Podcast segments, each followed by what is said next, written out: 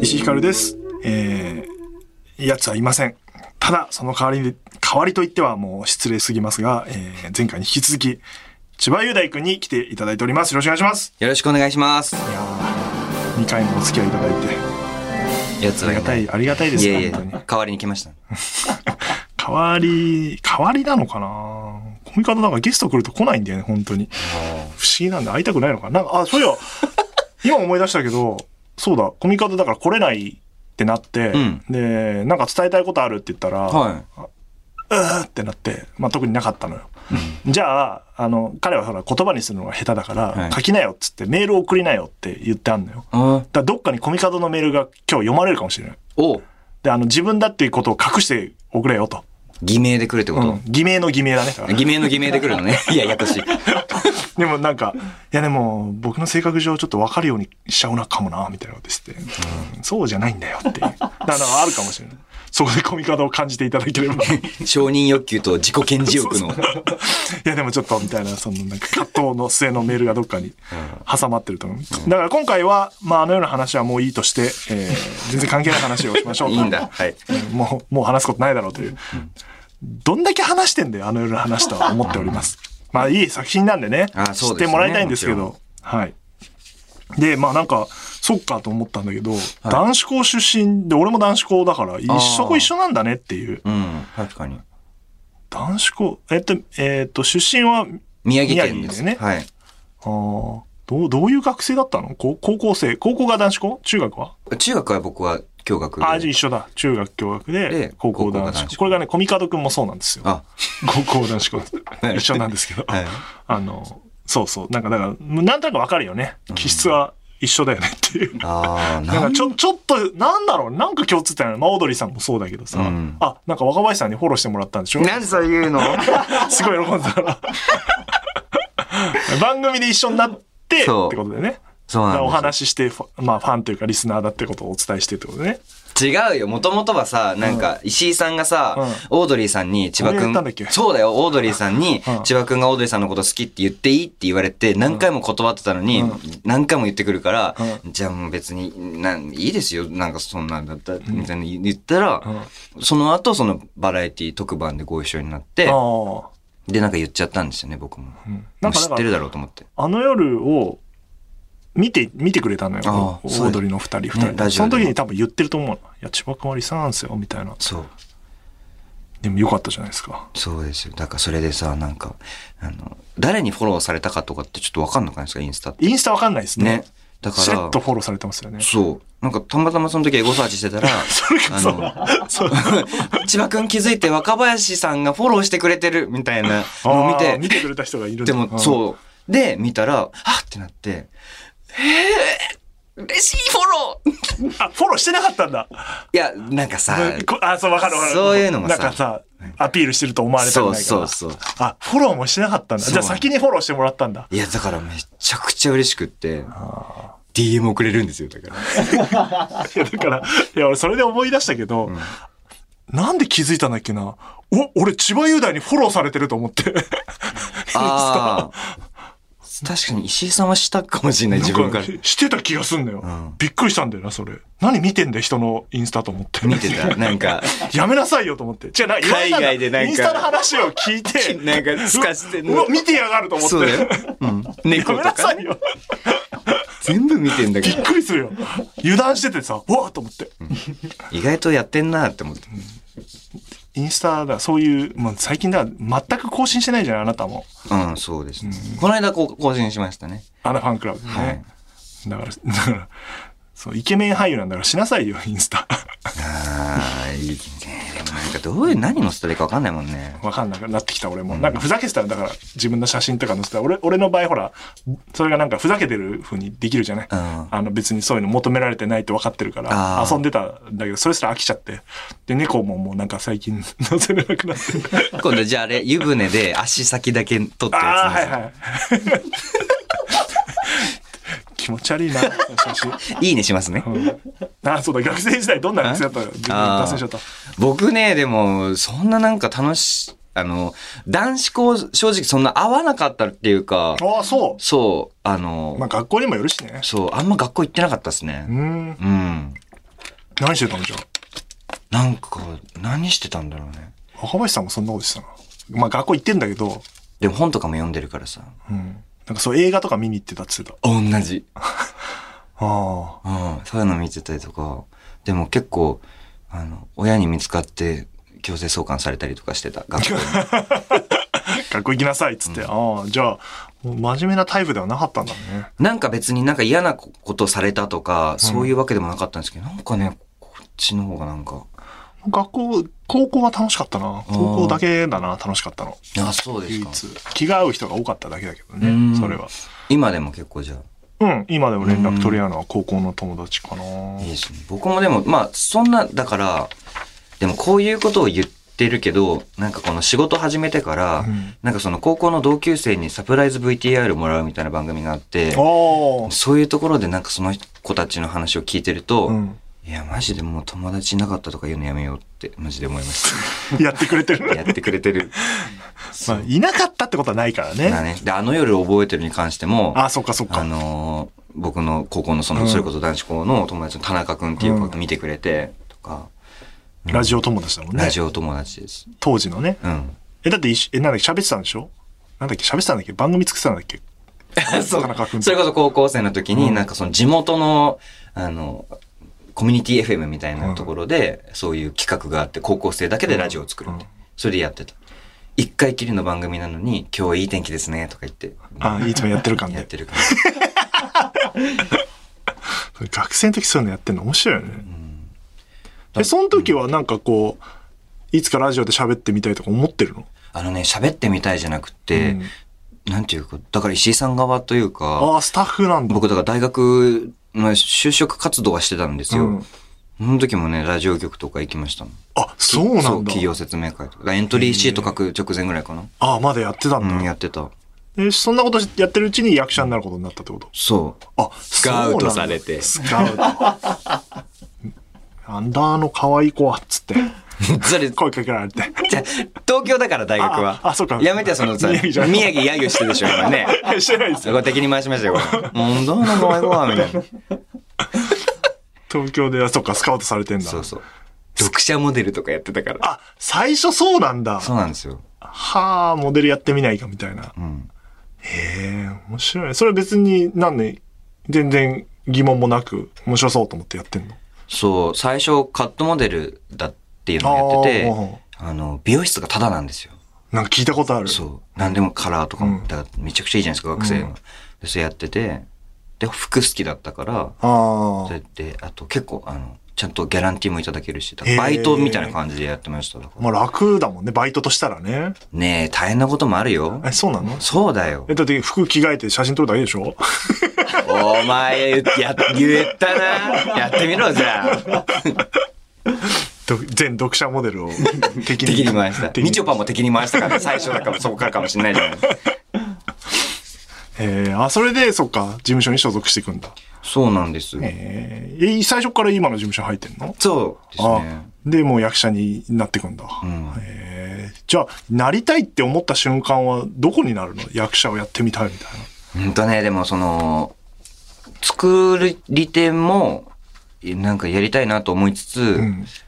なんかね、だからその、なんか破壊衝動じゃないけど、うんこのレール一個ずれたらどうなるんだろうみたいなのあとか、だそれが結構こう、なんかさ、こうまっすぐ太い線があった時に、うんなんかこう枝分かれで薄い線が見えてくる。だからそれがスカウトとかだったりするんで、うんその薄い線の方行きたくなっちゃうんだよね。なんあ。か。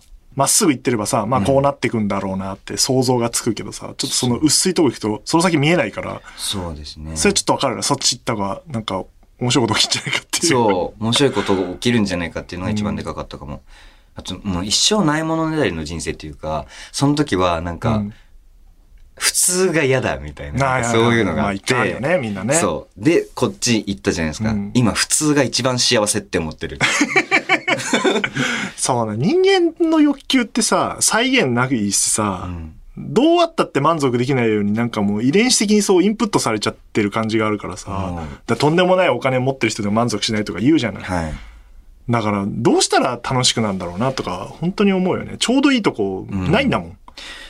なんかある人がなんか言ってたのは、なんかどれかが一個特化してるんじゃなくて、全部のバランスがいいとっていう話をしてる人がいて仕事もプライベートも、だから例えば恋愛とかなんか趣味とか、そのバランスが全部いいと、あ、幸せって感じるって言ってて、ああ、なるほどなって、それは一理あるかもって思ったんですよね。なんか仕事忙しい時って、プライベートどこも行けてないなそれは超むずくない？超むずい。激むず。だから一生訪れないと思ってるんだけど。まあ、丸に近いってことでしょ？だからつまり。そうそうそう、だから。角張ってるからさ、大体。俺とかめっちゃ仕事に特化しちゃってるね。とんがってるから。うんそうだよ。疲れちゃってさ、最近。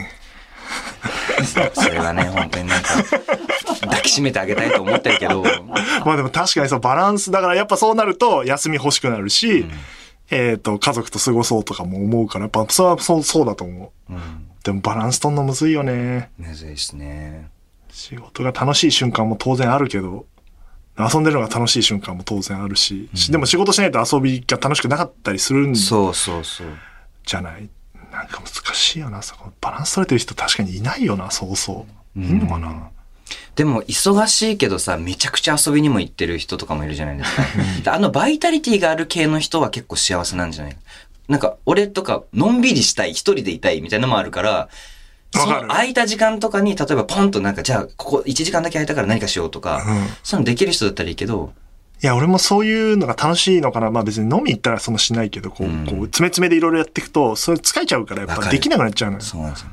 何もしない時間欲しくなるから、うん、難しいよな。バイタリティ。でも疲れてんじゃないかな、ああいう人たちも。そっか。うん。どっかでバランス取らないと、うん。なんていうの？昔よりはちょっとお金をもらえるようになったとしてもさ、結局ストレス発散が必要になってくるとお金がかかってくるから、いつバランス取れんだろうみたいな。うん。難しいよね。確かにね。なんなんかもうお金だけじゃないけどさ、なんか食べ物とかもそうなんだけど、こう、どこがちょうどいいとかなんかわからないまま、この先生きていくんだろうなっていう。うん ここベストみたいなとこがあんのかなと思って、いつか来るのかな？あ、今、今ここ、一番バランス取れてるみたいな瞬間が。うん。でもそっから動かないの無理じゃん。ちょっと動いちゃうじゃん。うんどっか出ちゃうから。だうんから、なんつう作り方してんだ人間をと思ってるけどな。あ、でもそっか、休みな。そうね。なんか、やめて、一人でなんかさ、悩んじゃってる。なんやねん。そっか。悩みはね、すごい深いですよ、こういうのは。あ、えー偽名、ジャイアント厚彦。お、あ、最近石井さんが忙しさに暴殺され、とうとうツイッターに弱音や愚痴をガンガンつぶやくようになっています。柴さんは忙しくて何も回らなくなった時どうやってメンタルを整えてお仕事を乗り越えてきましたかと。いや、マジでだからもうね、なんか伝わらなくなってきて、楽しそうに見えるらしいのよ、俺。うん。すごい。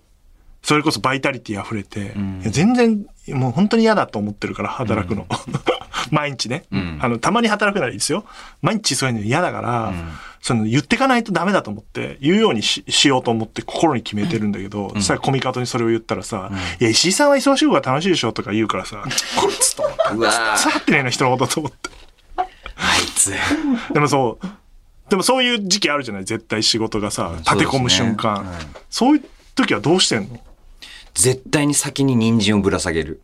ああ、もう。これ終わったらもう絶対にもう一週間休んでディズニーランド行くとか、いや、それあるのよ。なんか、わかるわかる。でも飲み行くとか、うんなんでも。それがね、今ね、訪れてないのよ。うんずーっと続いちゃうとさ、やっぱ人って疲れんだなと思った。うん。あの、なんか仕事、ありがたいことにいっぱいね、いただいてて、全然千葉君のファンクラブがそうとかじゃなくて、あの、でっかいイベントうん。プレッシャーかかるじゃない？その、なんか、1万人入れますとか言うと、その、プロデューサーってさ、トップの方にいるから、うん責任も生じてるから、そうですね。そこの負荷がずっとかかり続けてると、んなんかもう、疲れちゃってくんのよ。うん。っていうことを、もうちょっとね、いろんな人が理解すべきだと思ってる、俺は。しかもさ、イベントってさ、先に決まるじゃないですか、割と。うんうんだからその、本番まで休みとかじゃなくて、うんなんていうかずっとその決まった時から緊張感、準備段階だとしても、だから休みがないんですよね。そうそう。心が休まる時が。だから、ちょっとエアポケット的に1ヶ月間とか、まあ準備もなくて、次はまあ、先々だからみたいな瞬間があれば平気だったんだけど、今もうバンバン決まってくから、それはちょっと息抜きの方法が見見つからないね。アシスタントみたいな人をつけたらどうですか？いや、つけられるんだけど、つけてるんだけど、結局自分がやらなきゃいけない部分はいっぱいあるから、そこをどうみんなでこう振り分けていくかみたいなのは、うん課題です。でも、マジで、俺、だから、そんな、そんなに年変わんないじゃないですか。マジで多いっす。あの、今、僕まさにこの話、人に何かを振る。でも自分でやった方が、早く行くとかもあるし、伝わり度がた違うとか。だけど、なんかこう、中間管理職っていうか、ななんて言ったらいいんだろう移行する期間、そうそうそう。いや、だから難しいよ、それ、あの、自分が思ってることをこう、引き継いでってやってもらうみたいな。わかる。怒ったりするんですか？なんか。怒って、イライラはしちゃう時はあるね。その別に人に対してっていうよりは、あ、これが伝わらないのか。伝わらないことですごい怒ってる自分に。自分に？ああ、そっか。まあ相手に対しても腹は立つんだけど、言言っても伝わらないから、んあ、伝わらないってこんなに辛いんだっていう、まああの夜じゃないけどさ、んうん 思いを伝えられない感じ、うん。話にこう全然通じないみたいな時がやっぱすんごいストレス。で気が合う人、こうやって千葉君みたいな人とかさ、まあ、ゴミ側もさっきはああ言ったけど、まあ、気が合う方だからさ、話が早いじゃない？はい。あ、わかるわかるって進んでいくけど、こう気が合わない人と話してる時の、この、進まない感じ、話が。いやー、辛い、これきついと思って、思っちゃうね。で、イライラしちゃう、それは。そうね。プライベートだったら切れるけど、仕事じゃ切れないもんね。急に怖いこと言う。怖かったね。そうだよね。まあそうだ確かまあ、切れるよ、切れるっていうか、その、まあ別に連絡しない、お互いその方が幸せだからね。そうそうそうそう距離を置いて、お互いそう思ってても距距離を置けない時がやっぱに。来るから、ね、それはね、悩みというか、なまあ、佐久間さんみたいなさ、なんかこう、超人、に。そうね。まあ、違う意味でバイタリティがすごいからさ、なんか別に飲み歩いてるとかじゃなくてさ、うん仕事に対しての貪欲さがちょっと違うからさ、ああいう人見ると、まあ、ああはなれないしなと思いながら、自分なりのやり方をね、こう見つけていくしかないんですけど。友達は、そういう時は、マイメロを召喚するんだって。だからそのなんで話通じないんだろうって時とか。宇垣美里みたいなこと言ってる。そう。宇垣さんそんなこと言ってそうなんだ。それ採用してたのかな、その人は。なんか、だからそういう自分がなんか突拍子もない質問された時とかは、うーん、わかんないけど、まあなんかこうしたらいいんじゃないかな、みたいな。リンゴ食べたい、みたいな、なんか。えそういうやつが一番ムカつくもんな。こいつ、こいつ今話を聞くのやめたな、みたいな。わかるから。それはそうなんだ。確かにね。なんか言われることはね、もうなくなってきた。そういう意味ではそういうことを。まあたまにあるけど、んどっちかっつうとこっちからこうやって伝えていかないと進まないから、確かにねマイメロを発動してるやつが一番、こいつと思うけど。いないか、そんなやつ。なかなかいないけど。そうね。だから、やっぱ進行しないとさ、うん。まあね。だ一個優しくなれるっていう意味合いだと思うんですけど。わかるわかる。うんその余裕があればね。余裕がある時はできるのよ、全然。まあそうだよね、つってうん。コミカドにも。そうだよね、できないよね、つって。大丈夫だよ。オッケーオッケーっつって言えるんだけど、余裕がなくなってくるとさ、やっぱそう、そういう感覚になれないから。俺も奥歯噛み締めてそういう時言っちゃうんだって。いや、だから、って言われた友達に。そうなっちゃう。だから何回も言ってんだろ。コミカドみたいな。難しいね。難しいよ。本当難しい。えー、あ、俳優としてのターニングポイントとかってあるんですか？って、こんな質問うされる？たまに。たまにされる？あるんですターニングかポイント？毎回ターニングポイントって答えてんじゃないの？それ、あ、それいい答えじゃない？言ってるかも。それいいよ。ないっていうよりは毎回のそう方がいい、ね。そうそう。そうそう毎回ターニングポイントみたいな作品に出会えて幸せです。あの夜覚えてるもん。僕にとってはターニングポイントね。いや、絶対そうだろ。どの作品もそうでしょ。いや、そうそう、そうなのよ。それはそうだろうと思う。あ、それクロスの話しとく？オールナイトニッポンクロス。ああずっとね、一緒ですもんね。惨敗したでおなじみのオールナイトニッポンクロス。なんでそういうこと言うの？頑張ったんだよ。あれは、あじゃあ千葉くんってあの、知らない人いるかもしれないけど、自分の作品見ないんですね、あんまり。ただ、ラジオだけ聞き返すっていう、めちゃくちゃ聞き返す。意味がわからないことをしてるんですけど。あれはど自分的にはどうだったんですか？いや、だからさ、こう、響くのは、あの、聞聞き返して自分が、あ、ここのこうだったなって思うことももちろんだけど、うん。石井さんとかが終わった後ポツッと、うん。だからなんか、いやだからそこ謙遜しなくていいんだよ。とか、そういう些細ない一個が、もう、謙遜しなくていいんだよ、謙遜しなくていいんだよ、とこう、頭の中でこうなんかリフレインして、そこが一番引きずるやつ。こう、で、それで聞き返すと、ここだ ここに言って確かにそうみたいな。それ聞いてる方は楽だからね。やってる方は大変だよ。俺も喋るようになって分かっよ。まあね聞き返すと、んなんか編集チェックしてくださいっつって、まあそんなはい編集しないんだけど、うんチェックしてくださいって聞き直すと、ディレクター目線も入るから、うんでこいつはここちゃんと突っ込まねえんだろうなとか、なんで膨らまさないんだろうとか、コミカドの話邪魔してんなこいつとか思うし、それ以上にコミカドがポンコツだから、こいつ本当にパーサイトしてどうなってんだよとか思うみたいな。イラつくっていうことはでも聞き返すとそうだよね。思うよね。クロスの時はだからなんか、そうだよね。入りド緊張してたもんね。後半めちゃめちゃ面白くなって、ー最後のね、15分ぐらい、10分15分ぐらい。そう、だ押せんだよみたいな感じだったもんね、だからね。う んわかるしね、エンジンかかるのに1時間難しいのよ。う。うんん、2時間ぐらいないと。でもそういうところで一個一個爪痕残していかないと、やっぱレギュラーのとこはいけないのよ。だそれを思いすぎちゃってるから、ああなるんでしょだから、あかかそうだだって。空回りしてんだう。ん。どうしたらいいの？じゃあもう一回捨てようかな、なんかこの。そうそう。普通にやってみようって、しうん自然体でやってみようの方がいいのよ。自然体ってなんだろう？今、今自然体ですか？今自然体じゃない？ああ、そう。なんか、だって残そうと思ってないでしょ何もここで。底辺、ポッドキャストだから。そう。ここで爪痕残っても、残しても、レギュラーになんかならないんだから。でも、ひかるちゃんもそんな感じで帰ってったよ、結局。なんかあそうですか、最後自分を全開に出して帰られていきましたよ。なんかもう、なんか途中からどう思われてもいいや、みたいな顔して、喋り出して。それが一番ラジオ的には面白いんですよ。多分ね、いろいろあれこれ考えると、んうまくできないから。そうね。で、それでさ、ちゃんと自分が出して魅力的じゃなかったらもうやんなくていいんだからさ。まあね。そんな人はでも喋らない、喋り手になってないから、ん。多分大丈夫なんだけども、やっぱみんなね、こう自分を増していこうみたいな。もう俺もそうなんだけど、そういうことすると失敗するよね。え、そう、この間だからこれも話した東京03さんとはい。大倉さんとん。取材があって、はい。で、俺、石井さんも入ってくださいって言われて、ん。その4人と俺みたいな時に、あの、死ぬほど緊張しちゃって、うん。えもうこれは完全に、まあ、憧れって見てた人たち、うん。憧れの人たちと一緒に取材受けるから、で、03のお三方とは喋ったことほとんどないから、ここで俺は面白いプロデューサーだと思われたいとか、できるプロデューサーだと思われたいと思ったら、緊張してきちゃって、話も、なんか、急に振られるからさ、取材だから、もう全然うまくし、取り留めもない話になっちゃって。え。だからね、え。そうなんが。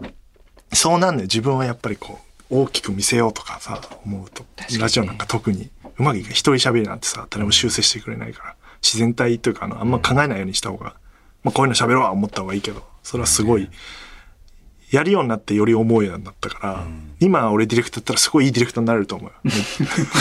喋り手の気持ちわかるから。え行ったり来たりね。そうそう。で、佐久間さんなんてめちゃめちゃ、まあ、ラジオはやってないけど、ん多分演者に対しての接し方変わってると思うな。あれだけ出てるから。だみんなやってみればいいよね、ね。そうそう。スタッフの方もやってみればいいし、演者の方もスタッフっぽいことやってみると、そうそうそう。お互いの理解が深まるから、うんいいよね。だからそれこそ、あの、なんか、ショートフィルムで監督とかあ、そうだそうだ。やらせてもらったんですけど、うん、結構違かったもんね、見方が。うん。うんうん。うん。面白いよね。だこっちから見てるのと、うんうん。ここうあっちから見てるの、どっちもできたからう、ん。もうす、もう、なんていうか、ターニングポイントです。確かに。そうだよね。作品を撮って出て、そう。北野武と一緒だもんね、そのやり方としてはね。そうだよ。うんクリント・イーストウッドとか。うん。あれもやっぱ最終形態な感じするもんね。え、いや、やってみたいみたいな思いは今後もあるの？あのね、脚本はやりたいんですよね。わえそうそう。まあ、監督も楽しかったけど、え、それは脚本は書いてないの？書いたの。あ、書いてるんだ。あ、それ楽しかったの？楽しかった。難しかったけど。あ、じゃあ、コミカド先生の気持ちわかるんだ。うん。ちょっとは。でも締め切りは守った。そうだよね。でも、あの、脚本って、自分でこう書いて、じゃあこれでやります、じゃなくて、うんプロデューサーだったりとかからこう、まああはいはいいろんな視点が入るじゃないですか。何でも聞かれるわけよ。だからパーってこう、好きなこと言われるじゃないですか。だその時に、ここが分かりづらいんじゃないですか？みたいなのがあって、うん。いや、ここは分かりづらくていいんですよ。みたいな。そういうとこもあ分かってないこと言われるとね。でそういういろんな人から言われてるんだろうな、コミカドさんっていうのも分かりつつ、あの人自我があるからさ、うん。こうやって、だそこかっこいいなって思ったりとか、ん。見方が変わりますよね、いろいろ。あの男は、的を得てる意見は、もう吸収力半端ないんで、ん。全部受け入れるんだけど、またさっきみたいにまた外れなこと言ってるやつは、マジで言い返すらしいから、俺はされたことないのよ。ああ、なるほどね。あの、目線が似てるかはいら大丈夫なんだけど、全然合わないプロデューサー相手だと、も う何言ってるか分かんないですねって論破しにかかるって言ってたから。でも作り手ってやっぱそういうとこ持ってないとさ、そうだね。うん、何でもかんでも分かりましたっつってプロデューサーとかさ、偉い人の意見、うん。そうだよ、そうだよね。まあ役者もそうだけど意見ばっかう、うんそこは違いますって言える人じゃないと。ただこっち側から見たときに、そればっかやりすぎると、ん嫌われると思う。確かにね。難しい塩梅が。難しいよね。だからまあそう、ね、両方分かると本当に、ね、役者やってるっても、まあこういう意図があるんだなとか分かるからいいよね。んみんなやった方がいいし、作った方がいいってことになってくるけど。はい。えー、お空の海のマーメイドさん。えー石井さん、千葉さん、こんにちは。えー質問です。私は日々忙しくしていたり、切羽詰まったりしている時の方が、いいアイデアを思いついたり、物事がうまく進んだりするのですが、お二方はどうですか？えーのんびりしている時の方が良かったりしますか？というご質問です。切羽詰まってる。うーん僕はね、暇な時に出るんですよ。とか、なんかシャワー浴びてたり散歩してる時に、なんかこう出そうと思って出せないんで、うん。なんか、ぶらーって何も考えない感じで、ポッと、あ、なんかあれやったら面白そうとか思いつくんですよ。で、こうやってなんかペンと紙持って、で、なんか図書きながらみたいなの全然できないんですよ。あそういうタイプなんで、なんかもう余裕がある時にしか出ない。降りてくる。降りてくる。ひねり出してる。あ。ああ、そうなんだ。勝手に。こっちのうんこうんこみたいなもんだから。あーどっちかつうと踏ん張ってんだ そう。ずっと踏ん張ってて、ん急に歩いてるとプリって出る時があるっていう。ああ、わかりやすい。千葉君はアイデア、なんかでも企画書書いてたじゃん、昔、オールナイトの。伝説の手書きの。手書きの。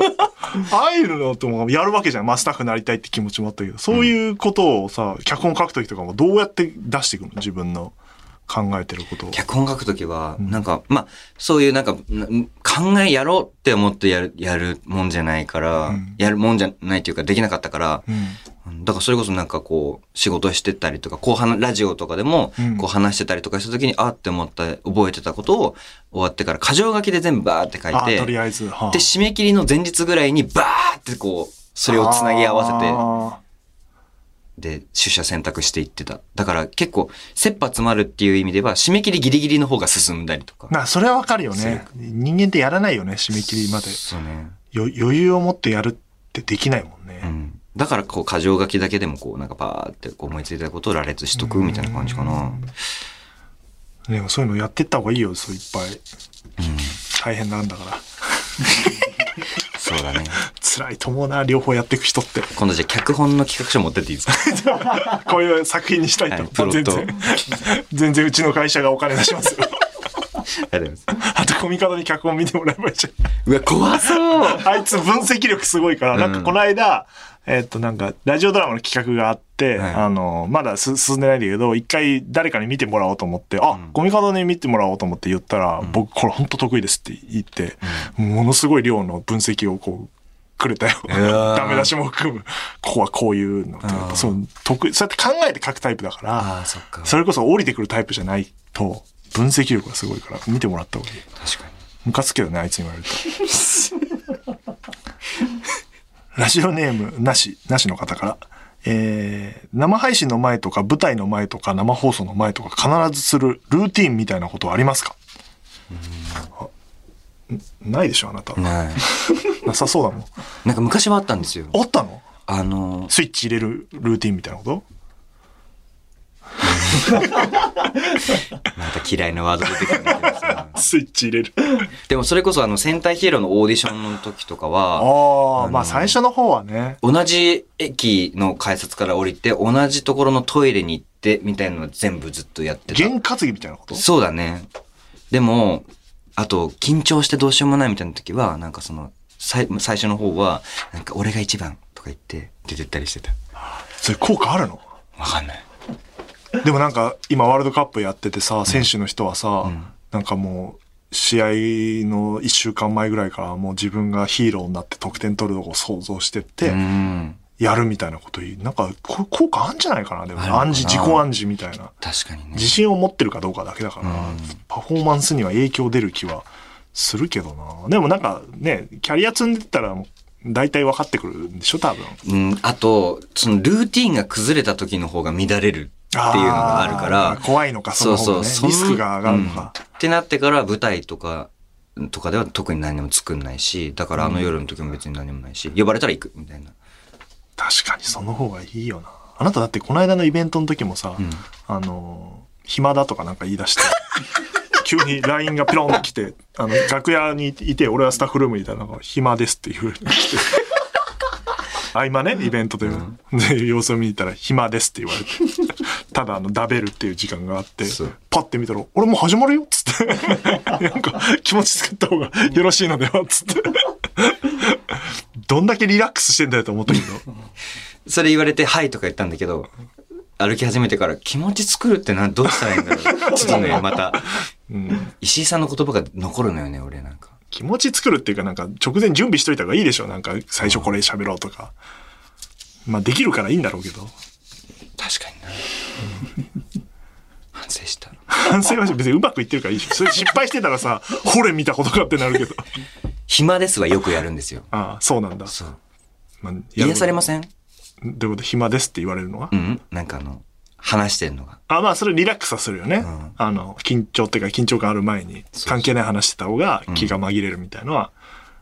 だからまあ難しいよね。そう、ぐっと集中。まあさっき言ったスポーツってガッと集中力高めていった方がいいけど、演じるってさ、そういう役じゃない時もあるわけじゃない。うんそしたらいらないもんね、そこ。そうだね。とか、あのね、イベントとかは。リリラックス、さっきの話だけど、リラックスした方が面白くなったりする。でもル、オールナイトニッポンクラスの時も直前までさ、俺とダベっててさ、いきなり緊張してたから、まあ、やっぱ10分ぐらいあった方がいいんだよ。うん。確かにね。緊張が。だそれがかっこいいと思ってんのかもしれない。なんかギリギリまで、まああるね余裕で、いそうレギュラーの人はそれでいいけどね。レギュラーの人は本当そうだもんだってもうみんな。な。ああ、そっか。でもそれって本当に日常になってんじゃない？ん喋、る瞬間が。嫌だけどそういう人いたら、なんか、ピリピリしてさ、めっちゃ集中してる感じ出してさ、そんなしトークしねえだろと思いながら。いないもんな、そんな人レギュラーで。うん。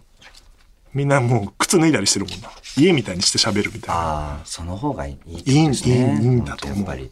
うん。あ、そうか。これあれなんですよ。コンテンツを話す番組なんですよ。はい。なんかありますか？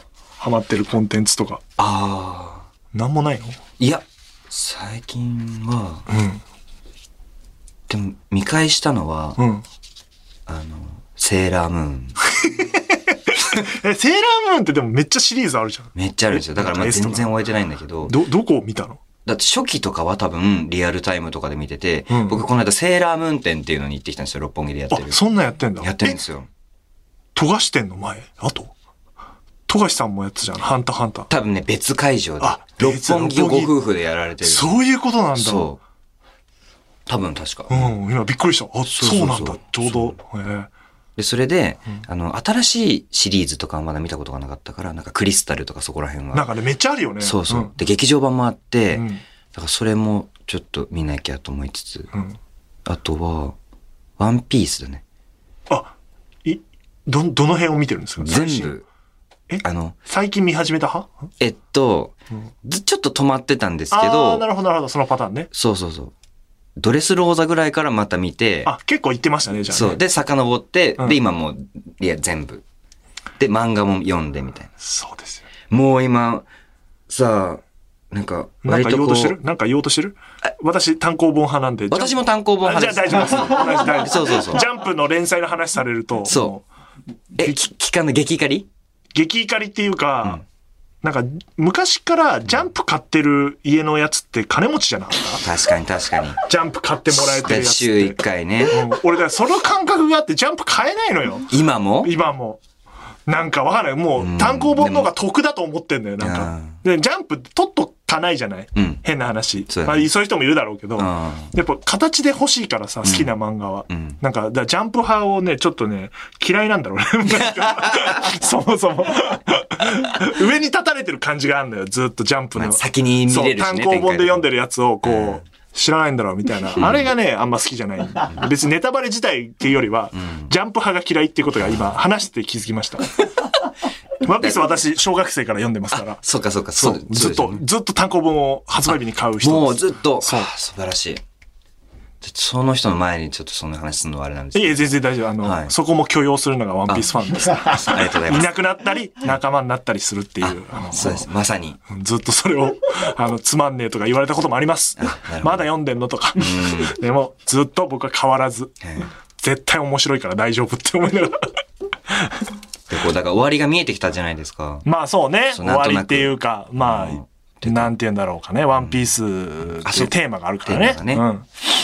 で、なんか友達と話してたのは、うんこれワンピース終わったら生きていけるかなっていう人がいて、楽しみがさ、確かにワンピースのない世界は、ん小学校俺3年とか4年以前だから、ほぼ、ないのよ。でしょ？記憶にもうないもん。どうする？あるもんだと思っているもんね。んどうすんだろう？結構喪失感だと思うの。でも終わってほしいって気持ちもあるし、最後まで読みたいって気持ちもあるけど、終わらないでほしいは、で漫画終わった時のあの喪失感、すごいもんね。すごい。でも描き切ってくれるだろうから、うん。小田先生はうん大満足で。たまにね、こう中途半端に、あれもう終わったのみたいなのあるけど、はい。ワンピースは多分最後まで見えてるでしょうから。でも終わった後どうすん、なんか、スピンオフ書くんじゃない？やらないか。小田先生はだ新作書きたいのいっぱいあるとかね、インタビューでも答えられてるから、まあそれが楽しみになってくんじゃないかな。でもまあ確かにあるな。ワンピースなくなった世界ってな体験してないな。で、それこそね、その僕より、だえ千葉くんは見てたもっと下か？だから、10歳ぐらい下の子たちはさ、もう生まれた時からあるってことでしょ、うん。それは確かにそうだよね。そう。怖い。でその話を割と同世代の人となったから、うんまあ確かになと。いや、そうだと思う。んなくなったらどうなんだろう。考えたことなかった。どんなに忙しくてもワンピースだけは買ってるもんな。ああ。不思議。でも習慣っていうかもう義務というか、んあの普通のこと。ごめんなさいい話を言ったつもりだった。なんかさ、ちょっと泣きそうになるとか、グッとくるとき鼻の奥ツンとするじゃないですかあ。それが今ツンとして、そしたらそう。くしゃみになっちゃった。使う気だな、ここ。カットしない気だな。うん、いいよ。全然。いや、ワンピースね、楽しみだよね。うん今映画も面白いし。セーラームーンか。見てたな、でも。うんタキシード仮面ね。音楽いいよね。そう。アニメはね。そうなんですよね。あとマジでグッズ爆買いした。セーラームーン店で。最近ね、うんそういうグッズってなんか買わなかったんですよ、僕。あんまり気に入ったものがない限り。もうやばい、もう。あらゆるところで。この間ディズニーシーにも行ったんですけど、もう、わかる。僕も富樫店。ああ、はい。2万円近く使いましたから。グッズで2万円ってまあまあですよね。まあまあ。なんかもう、次々入れちゃう。もそうう途中値段見ない時じゃん。と、ときめいちゃうんだよね、うんもう。いや、これも、あ、こあこれもかみたいになって。ディズニーランド行ってもそう。もう子供いるからさ。そうだよぬいね。ぐるみとか子供服とかいっぱいあるからさ。うん。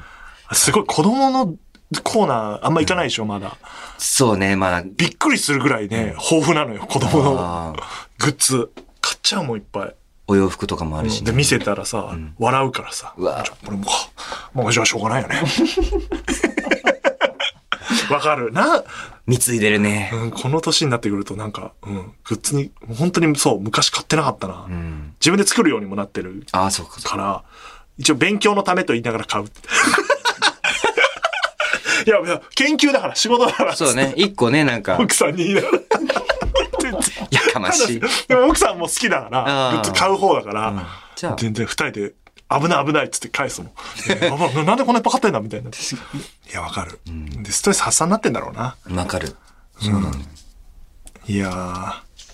こんなんでいいのかなコンテンツ？なんだいやいや、ろう。コンテンツは大丈夫よ。そんなんでいいんですけど。あの、なんか千葉くんと二人で喋るとこうなんのよ。スタッフの方、皆さん。あの、あーまったりしちゃうの。え、何もうちょっとなんか、なんか何を期待されていんだろう？いや、なんか、バラエティな感じを出すじゃない、まあ、工藤さんゲストの時とかさ、ヒカルちゃんは途中から変わったけどさ、なんかやっぱその感じが出ないよね。テンポがあーテンポが？上がらない。いや、だからいいんで、そそれでいいと思います、こ、こ、ここは。うん。出し、出したらどうなんのかな？やだよ、怖いもん、千葉雄大。その千葉雄大。やってみる？いや、やだやだ。そんな、応酬するやつがやりたくない。振って、やってみたいな伏線回収の。いやだ、考えたくない。いや、だから、えっ、と、コラボですからね、これは。もう、ね、僕が一回ね、行かせていただいて、ああ、なるほど、そうですね。それ以。来に帰ってきていただいて、帰ってきてって、返返しで来ていただいたんで、また、じゃあ、コミカドがいるときにあ、ぜひ。お話、ね、できればいいなと思いますので、あの、ブルーレイ12月7日に出ますので、ぜひぜひ、続編も続報をお楽しみにという感じですが、ど、どうでしたか？感想をお願いしますって書いてあるから。えっと、本当になんか、やっぱりあの、いつもお世話待には応えたいなと思って。期待されてなかったされてなかったお呼びでなかったうんなんかこんなんでよかったのかなと思って。まあでもそっか、そういうのを出すのが私の役割ですから、いいんじゃないですか。いや、なんかあっという間でした。全然まだ喋れるよ。うん。もう喋りたくない？いや別にあの、確かに、いや、あなたのケツがあるんですよ、多分。スケジュールよ。ラジオプレイ。え？ラジオプレイはうん今後どうしていくんですか？ラジオプレイは、うん。どうしていくんでしょう？うん。ってどういうことですか？いや、なんか、どう、どういう番組にしていくんですか？え、買い取ってくれます？買い取る？コンテンツごと。コンテンツごと、ん。どこが千葉雄大日本の。うん、日本。なんで？なんで買い取るの？そういう未来はないの？あるんじゃない？あ、そうか、なるほどね。出張版みたいな感じでやってって、地上波に載せていく。お、確かに。だってさ、日本、あの、オールナイトニッポンとかってさ、そういう審査ありますよね。なんかこう、何分間の動画でみたいな。なんかあるある、あった。ゼロとかそうあったあった。昔あったオーディション。あれでだから千葉のラジオプレイを、なんかこう。デモテープとしてねで出し確かに。て、落ちたらやばい。う んちょっとうちわすぎるな、つって。いや、そりゃそうだろっていう。確かに。そのままやんねえだろっていう。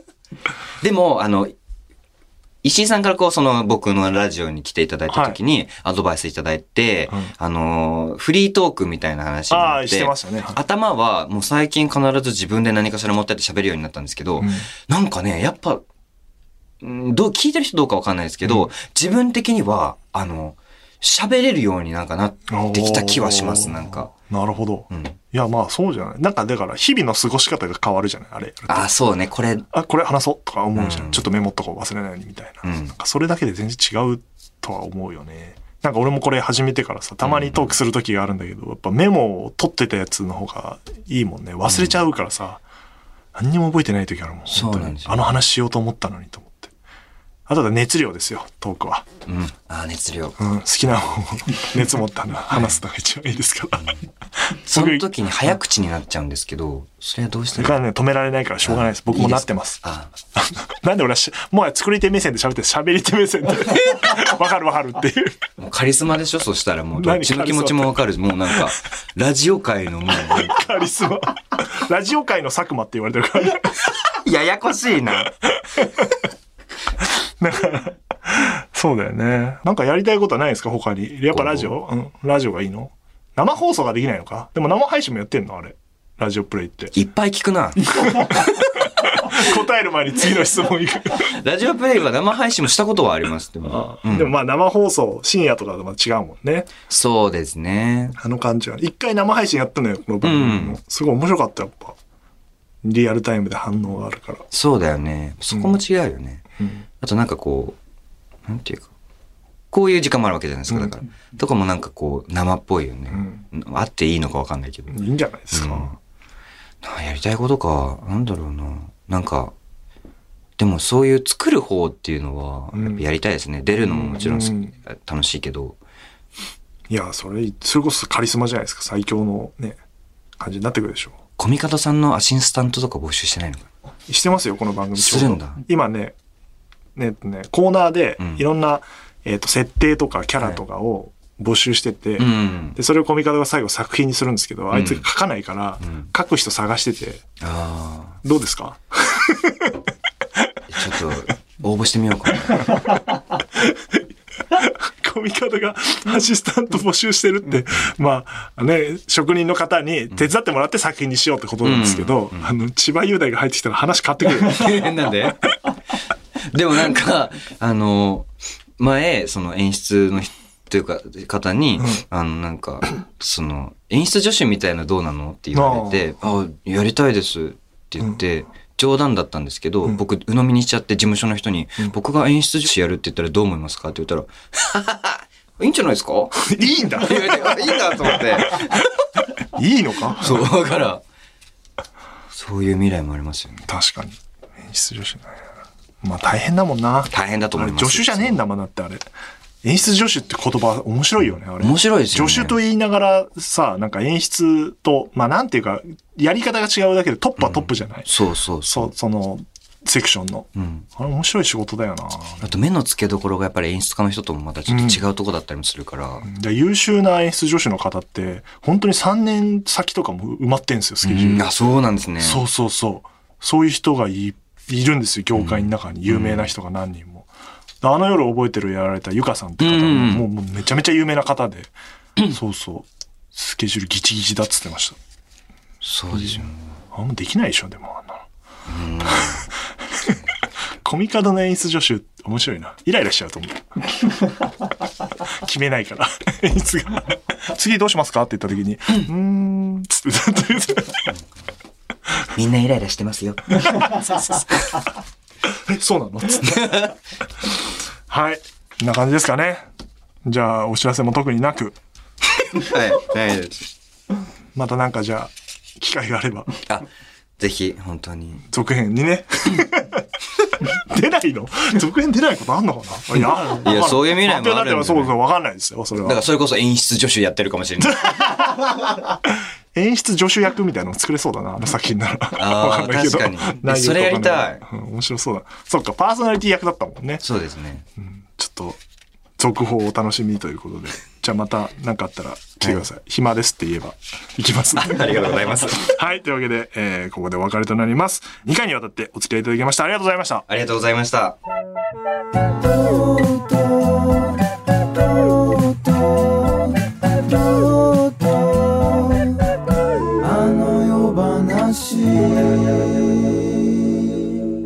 それではエンディングでございます。いやー、千葉くんね。なんか、そうね、友達みたいな感じになっちゃうね、千葉くんとは。よかったのかな、あれでと思うけど。だから今はもうなんか引きずってこのまったりした感じで喋っておりますが、あの、これがあの、激しく素に近い私ですね、多分。こんな感じですよね、普段ね。なんであんなテンション上げて喋るんだろうな、ポッドキャストだと。でも一人喋る時もこんな感じだもんね。コミカドのせいなんだろうな。なんかスイッチ入れないと、なんか本当にね、とうとうとうとうとうとうとみたいな感じになっていくから。そういうことなんだろうな。普段こんな感じなんですよ。なんなんだろう。まあ面白かったんでしょうかね。僕はあの、まあ久しぶりかな久しぶり、まあオーディオコメンタリー撮った時も、ファンクラブで、まあ喋ってはいるけど、1時間ちょっと喋って、まあ私がこう、愚痴れる相手、数少ない 相手ですね。あの、ぜひまたね、なんかの機会で、えー、ポッドキャストなのか、千葉くんのラジオプレイなのかで喋りたいなと思います。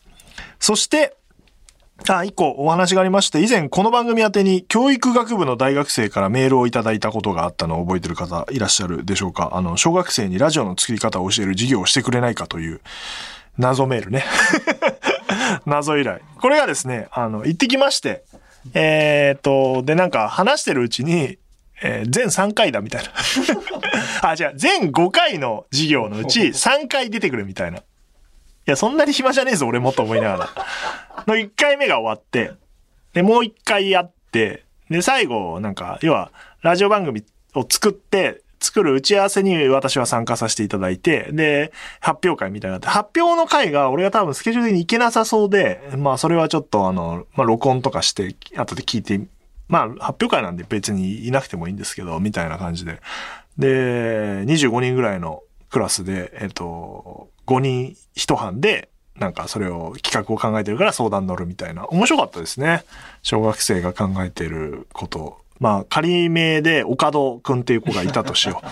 で、岡戸くんっていう子がリーダーの班があって、番組名が岡戸ファンタジーって書いてあって、な、な、何ファンタジーって？つって。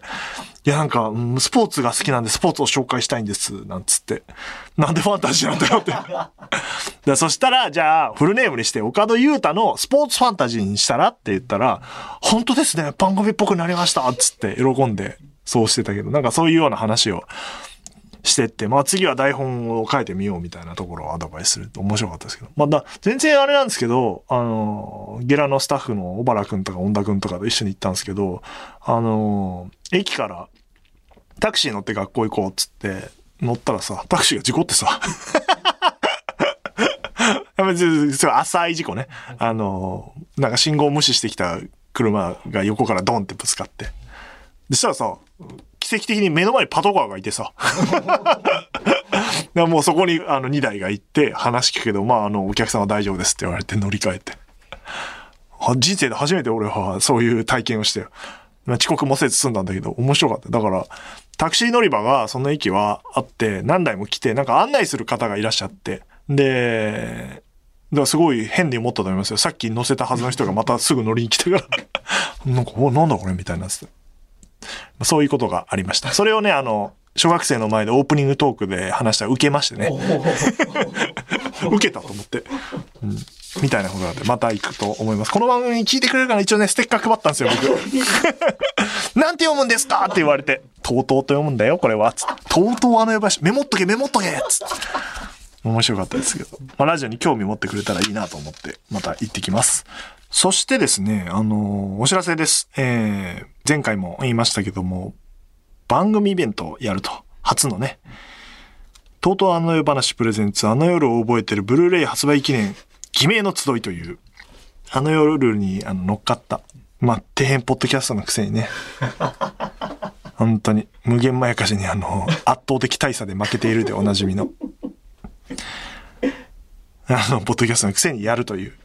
軒並みある、ね、ポッドキャストしかイベントやってないのに、あの、日本放送のスタジオだから、ただで使えるからっていう あの理由で あの、ね、他のコンテンツに乗っかってやるということですが、日時が12月18日日曜日15時会場の15時半開演の会場が日本放送地下2階のイマジンスタジオということで、なんとあの夜ファンの皆さん、日本放送に入れてしまうという、こんな特典もついてるという、イマジンスタジオってね、あの、いろんな佐久間さんとか星野さんとかもイベントやってたところですから、あの、オードリーのオールナイト日本好きからすると、あの、森脇健児さんとフットベースやってたのがイマジンスタジオです。懐かしい。キックベースやったのがね、えー、いうのがあったりしますが、えー、まあ、あの、内容的には、あの、まあ、配信には乗らないような話をすると、ノーツイートイベント、いわゆる、いうのをやるので、まあ、コミカドが話したいことがあると。あの、一過言あるみたいなこと言ってましたね。まあ、あとなんか、作品を作るって言ってました、コミカドくんが。全部コミカドくんが背負ってんですよね。えー、いう企画があって、まあ、その、誰が演じるんだ問題とかありますが、まあ本当に俺が役者としてさ、なんか作品やるみたいになってさ、あいつに演出してもらってさ、ダメ出しされるなんて耐えられないよ。嫌だな。まあそういうものに興味ある方、チケットは2種類でございます。あの夜を覚えてるブルーレイ通常版月チケットが 5720円。月チケットじゃないんだよな。チケット付きなんだよな。で、豪華版ボックス月チケットが9020円ということで。もう、ブルーレイがついてるっていう、ブルーレイ、なんて言うんだろうな、本当に。しかもその差額が220円しかないという。変わらないですから、本当に。えー、いう感じでございますが。変な話。送料なしですから、これ。手渡ししますから、終わった後。ってことはですよ。送料が多分ね、えー、オンラインだと500円ぐらいするんじゃないかな。ちょっと、そんぐらいするんですよ。それより安いんですよ。だからまあ、有楽町への交通費がかかるぐらいですよ。だから、まあでも銀座ですから買い物とかするって思えば。で、日本放送見れちゃう220円。チケットだから220円ですから。なんで、終わった後にお渡しして、まあ、コミカドとチェキ取るなり、えー、握手するなり、ハグするなり、いないから好き勝手今、ってこと言ってますけど、好き勝手やったらいいじゃないですか。うん、そういうこともありますよという。ここまで言って、埋まんなかったら、もうやばいよ。もうどうやったって埋まんないから。お願いしますよ、本当に。あの、聞いてるあなたが来ていただかないと成立しませんので、ぜひ参加してください。で、販売期間は12月11日22時までとなっておりますので、えー、番組ツイッターで情報出してますので、なんかリンクなりを踏んでいただいて、買っていただくという感じになっておりますので、ぜひぜひご参加ください。え、そして、来週木曜日と再来週の月曜日の配信には、えー、舞台配信者で主演を務める伊藤健太郎さんがゲストに来てくれますと。まあなんかいつもと流れが違ってもちょっとあのチケットの券売に合わせてね、えー、木曜日と月曜日というパターンで配信しますので、えー、ぜひ聞いていただければなと。だえっと、だ次の、これ木曜日でね。だ次の月曜日は、あの、作り話まとめ会っていう、1時間ぐらい僕とコミカドが打ち合わせをしてる模様が、あれは聞き物になってるのかちょっと疑問ではありますが、えー、っていう回があって、健太郎くんゲスト2回という感じで、えー、月曜日の方は、えー、いつもと違い21時配信になっております。えー、業界的に言うと裏かぶりみたいな話です。えー、1時間遅れますので。お、上がってねえじゃねえかよ。いるのか、そんなやつは。あ、でも、健太郎さんのファンは、あの、待ってると思いますので、あの、21時ですので、いつも20時ですが、お気をつけください。あの、問い合わせでも上がりませんので、えー、いう感じでございますので、えー、お楽しみ。それではまた次回、とうとうと、おやすみなさい。